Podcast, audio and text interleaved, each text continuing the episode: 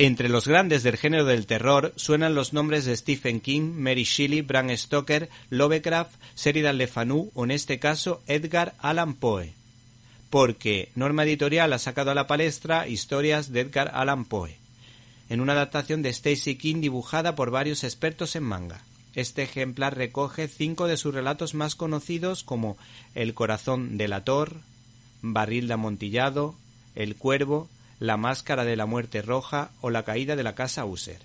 Mi primer y emocionante contacto con la literatura de Poe o de Poe fue evidentemente a través de su personaje detectivesco Auguste Dupin.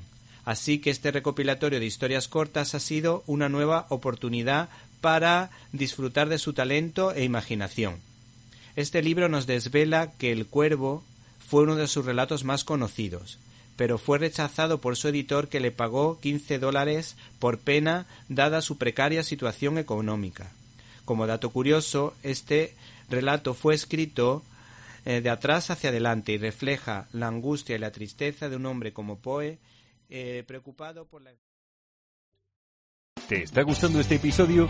Hazte fan desde el botón apoyar del podcast de Nivos.